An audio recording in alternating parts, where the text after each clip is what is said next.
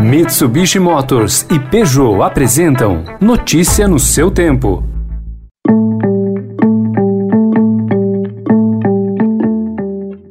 Olá, seja bem-vindo. Começando mais uma Notícia no seu tempo, podcast produzido pela equipe de jornalismo do Estadão para você ouvir em poucos minutos as principais informações do jornal. Você acompanha esse podcast em qualquer plataforma de streaming, agregadores de podcasts e agora também na playlist Caminho Diário do Spotify.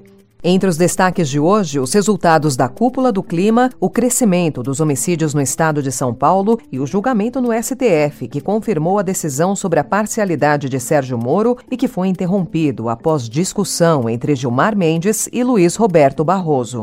O moralismo é. Eu concedi Não, a nada de palavra. moralismo, é só É a respeitar pátria as da imoralidade. Agora, deixa Eu encerro a sessão Depois de ter levado dois e marco para na quarta-feira a aposentadoria o do voto, ministro o voto do ministro a jurisdição. Marco Aurélio. Depois Ora, eu votarei.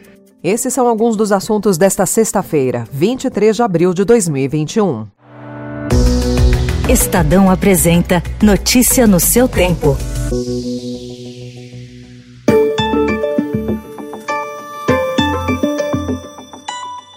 Joe Biden organizou uma cúpula do clima com 40 líderes mundiais para marcar a volta dos Estados Unidos à posição de líder global em matéria ambiental. Ontem, logo na abertura, o presidente americano anunciou uma nova meta ousada de reduzir pela metade a emissão de gases do efeito estufa até 2030. O objetivo era pressionar outros países a replicar o gesto. The United States isn't waiting. We are resolving to take action. Not only the, our federal government, but our cities and our states all across our country. The United States sets out on the road to cut greenhouse gases in half, in half by the end of this decade. Para os brasileiros, o momento mais aguardado era o discurso de Jair Bolsonaro. O presidente prometeu dar mais verba para fiscalização ambiental, alcançar a neutralidade climática até 2050 e acabar com o desmatamento ilegal até 2030. Ganhou alguns elogios, mas não chegou a convencer os americanos que ainda querem ver os resultados concretos. E em sua persistência para que os Estados Unidos repassem dinheiro ao Brasil para financiar ações ambientais, o ministro do Meio Ambiente, Ricardo Salles, logo após o discurso de Bolsonaro, cobrou que o presidente americano Joe Biden cumpra a promessa de campanha de injetar 20 bilhões de dólares na proteção da Amazônia. Nós não estamos sequer pedindo os 20 bilhões de dólares. Um bilhão de dólares para essa operação de comando e controle, junto com incentivo econômico, terão sim bastante condição de reduzir substancialmente o desmatamento ilegal naquela região em 12 meses.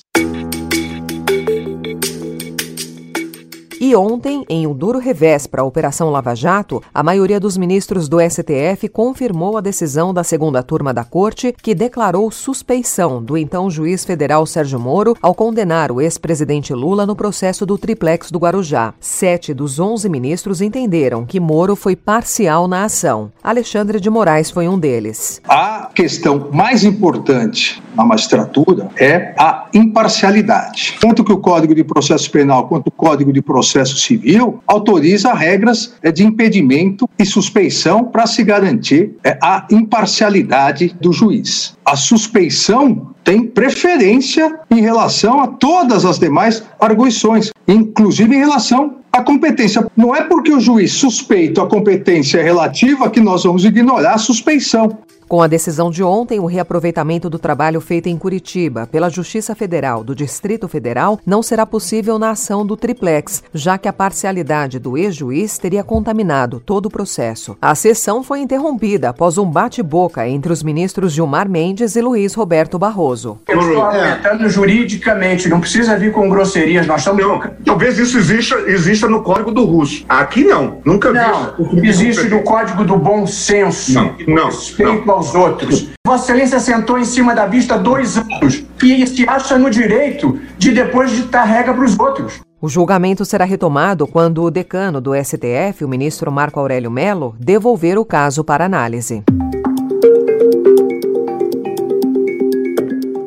O Estadão também informa hoje que no governo Jair Bolsonaro, a Polícia Federal faz menos operações, prende menos bandidos e apreende menos armas do que no último ano do governo de Michel Temer. A maioria dos indicadores do órgão caiu nos dois primeiros anos da atual gestão. E a redução não pode ser creditada só à pandemia de Covid-19, pois a tendência começou em 2019. Para especialistas ouvidos pelo Estadão, os números são reflexo da instabilidade no comando da PF.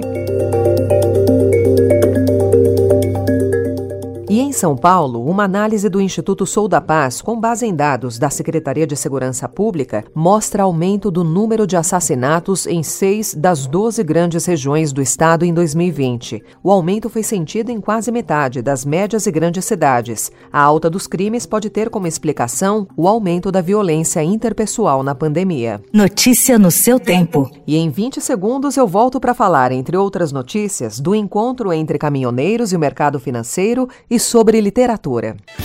Desbravar um terreno difícil, apreciar paisagens ou encontrar novos destinos. Não importa o destino que for explorar, a Mitsubishi Motors tem um 4x4 para acompanhar qualquer aventura. Conheça os modelos em mitsubishimotors.com.br.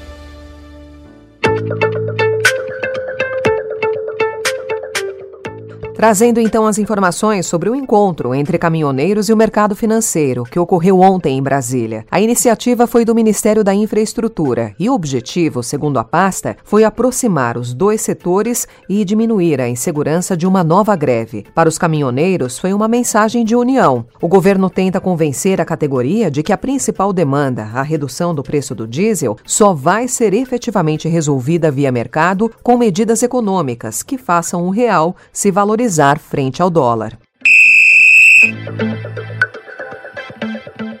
Futebol brasileiro agora. O calendário está apertado. Os clubes ainda sofrem com os efeitos da pandemia, mesmo após a retomada das partidas. São jogos a cada 48 horas, times obrigados a fazer rodízio no elenco e o risco ampliado de lesões. Rinaldo Martorelli, presidente do Sindicato dos Atletas Profissionais de São Paulo, criticou a CBF Comebol por impor seus calendários. Ele ainda culpa clubes e federações por aceitar as condições. A diferença, segundo ele, é que dessa vez o jogador concordaram com a maratona.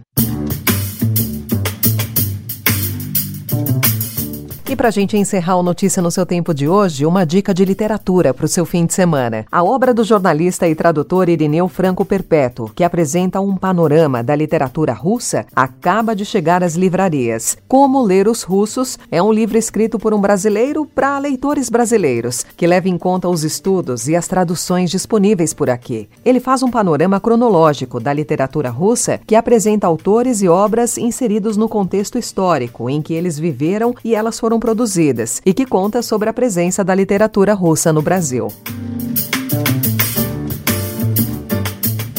Então, ponto final na edição do Notícia no seu tempo de hoje, com a apresentação e roteiro de Alessandra Romano, produção e finalização de Mônica Herculano. O editor de núcleo de áudio é Emanuel Bonfim. Obrigada pela sua companhia e bom fim de semana. Você ouviu Notícia no seu tempo. Notícia no seu tempo. Oferecimento: Mitsubishi Motors e Peugeot.